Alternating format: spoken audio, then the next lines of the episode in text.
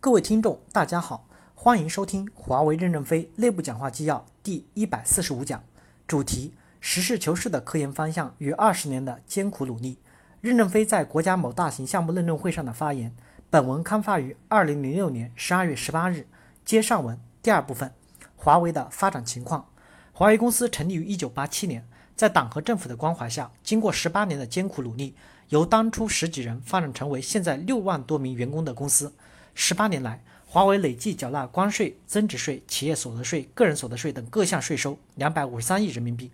华为公司长期聚焦通信领域的设备研发、制造和为客户提供解决方案。经过多年的奋斗，今天可以提供电信领域的较完善的端到端的解决方案。产品覆盖移动通信、数据通信、光网络、固定通信、电信应用业务与软件、终端等领域。华为在北京、深圳、上海、南京、西安、成都、武汉等地设立了研发机构，并建立了国际化的全球同步研发体系。在印度的班加罗尔、美国的达拉斯和圣地亚哥、瑞典的斯德哥尔摩、俄罗斯的莫斯科等建立了研究所。华为公司重视研发质量管理，全面实施 CMM 五国际上软件开发管理的最高等级和集成产品开发流程 IPD 等管理流程的和方法。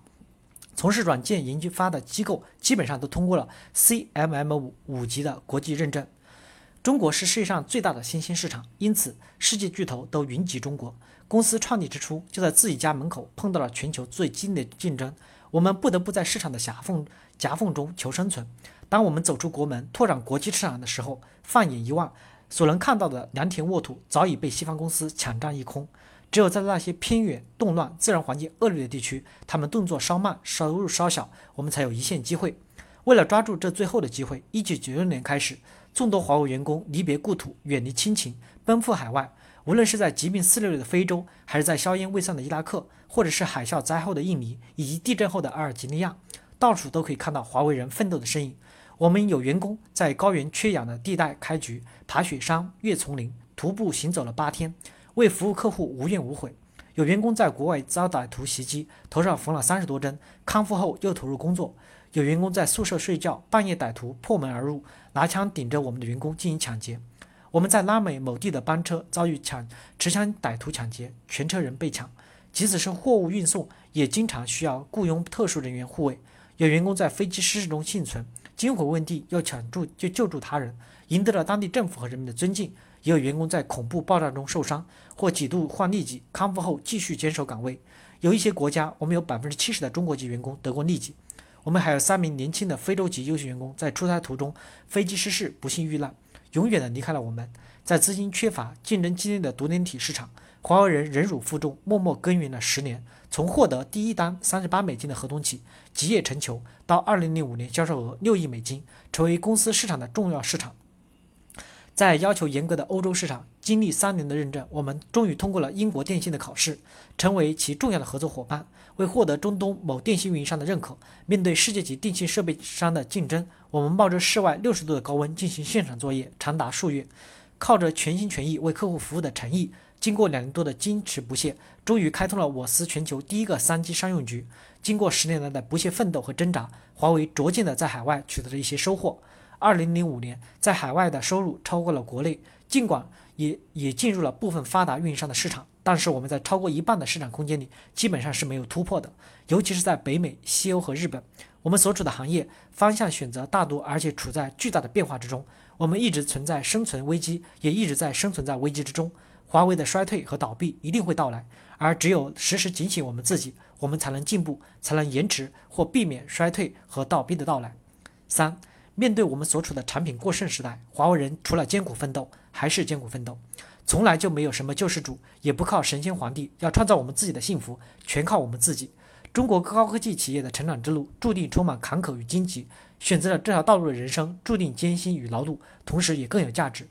在中国，在高新技术领域做一个国际化的企业，开拓全球市场，我们没有任何经验可以借鉴，完全靠摸索，在市场上摸爬滚打，在残酷的竞争中学习。在中国，做一个以几万年轻知识分子为主的企业，竞争又是在全球范围和世界级水平的，我们没有任何成功的经验可以借鉴。在中国，做一个企业，竞争对手是全球各发达国家的世界级巨子，他们有几十年甚至一百多年的积累，有欧美数百年以来发展形成的工业基础和产业环境，有世界发达国家的商业底蕴和雄厚的人力资源、社会基础，有世界一流的专业技术人才和研发体系，有雄厚的资金和全球著名的品牌，有深厚的市场地位和客户基础，有世界级的管理体系和运营经验，有覆盖全球客户的庞大营销和服务网络。面对这样的竞争格局，面对如此的技术及市场壁垒，我们没有任何经验可以借鉴。十八年来，我们公司高层管理团队夜以继日的工作，许多高级干部几乎没有什么节假日，所有的主管二十四小时不能关手机，随时随地都在处理随时发生的问题。现在更因为全球化后的时差问题，总是连轴转的处理事务和开会。我们没有国际大公司积累了几十年的市场地位、人脉和品牌，没有什么可以依赖。我们只有比别人更多的一点奋斗，只有在别人喝咖啡和休闲健身的时间，都在忘我努力的工作，否则我们根本无法追赶上竞争对手的步伐，根本无法缩小与他们的差距。经历九十年代艰难的日子，在资金、技术各方面都匮乏的条件下，我们咬牙把鸡蛋放在一个篮子里，仅仅依靠集体奋斗、群策群力、日夜攻关，利用压强原则，重点投入、重点突破，终于研制出了第一台通讯设备——数字程控交换机。公司创业之初，我们没有资金，是创业者把自己的工资奖金投入到公司，每个人只能拿到微薄的报酬，发工资经常打白条，绝大部分干部员工常年租住在农民房，用有限的资金购买原材料，购买实验试验用的示波器。正是老一代华为人的先生产后生活的奉献，才挺过了公司最困难的岁月，支撑了公司的生存和发展，才有了今天的华为。一直到二零零一年。我们才拿出了所获得的利润的一部分来改善我们的员工的生活，让我们的员工部分员工解除了基本的生活上的后顾之忧。由于我们的年轻，无法避免的在解决方案的理解上不准确，无法避免的在设计实现上存在幼稚和缺陷。一九九八年，交换机用户版因为设计不合理，导致对全网一百多万多万块用户版进行了整改。两千年。光网络设备因为电源问题，为了对客户负责和诚信，我们从网上回收替换了二十多万块板子，这些板子在仓库里堆积如山，造成了损失十几亿。西欧西欧某运营商由于我们对客户的需求理解偏差大，造成无法及时交付，只能按合同赔偿。亚太的一个移动运营商选择我们的彩铃系统，由于工期极其紧张，导致工程质量低，造成居多的越洋线等低级错误，给客户造成了很大的影响。VPN 系统由于没有考虑逃生设计，局部故障导致系统中断，客户无法使用业务。系统操作管理权限不是基于使用者，而是基于角色设计的。由于权限过大，误操作导致整个系统瘫痪等等，无不是因为我们的年轻和幼稚。因为这种年轻和幼稚，所以我们必须也只能付出更多的代价。系统设计和研发要推倒重来，过去的工作等于是白做了。为了还能够赶得上市场的节奏，为了还能够从市场上获得竞争的先机，我们只能付出比别人更多的精力来工作。加班累了，就在办公室铺下垫子睡一觉，醒了就继续干；思路没了，就在办公室铺下垫子睡一觉，有了思路就继续干。所以造也就造就了华为公司传承至今的电子文化。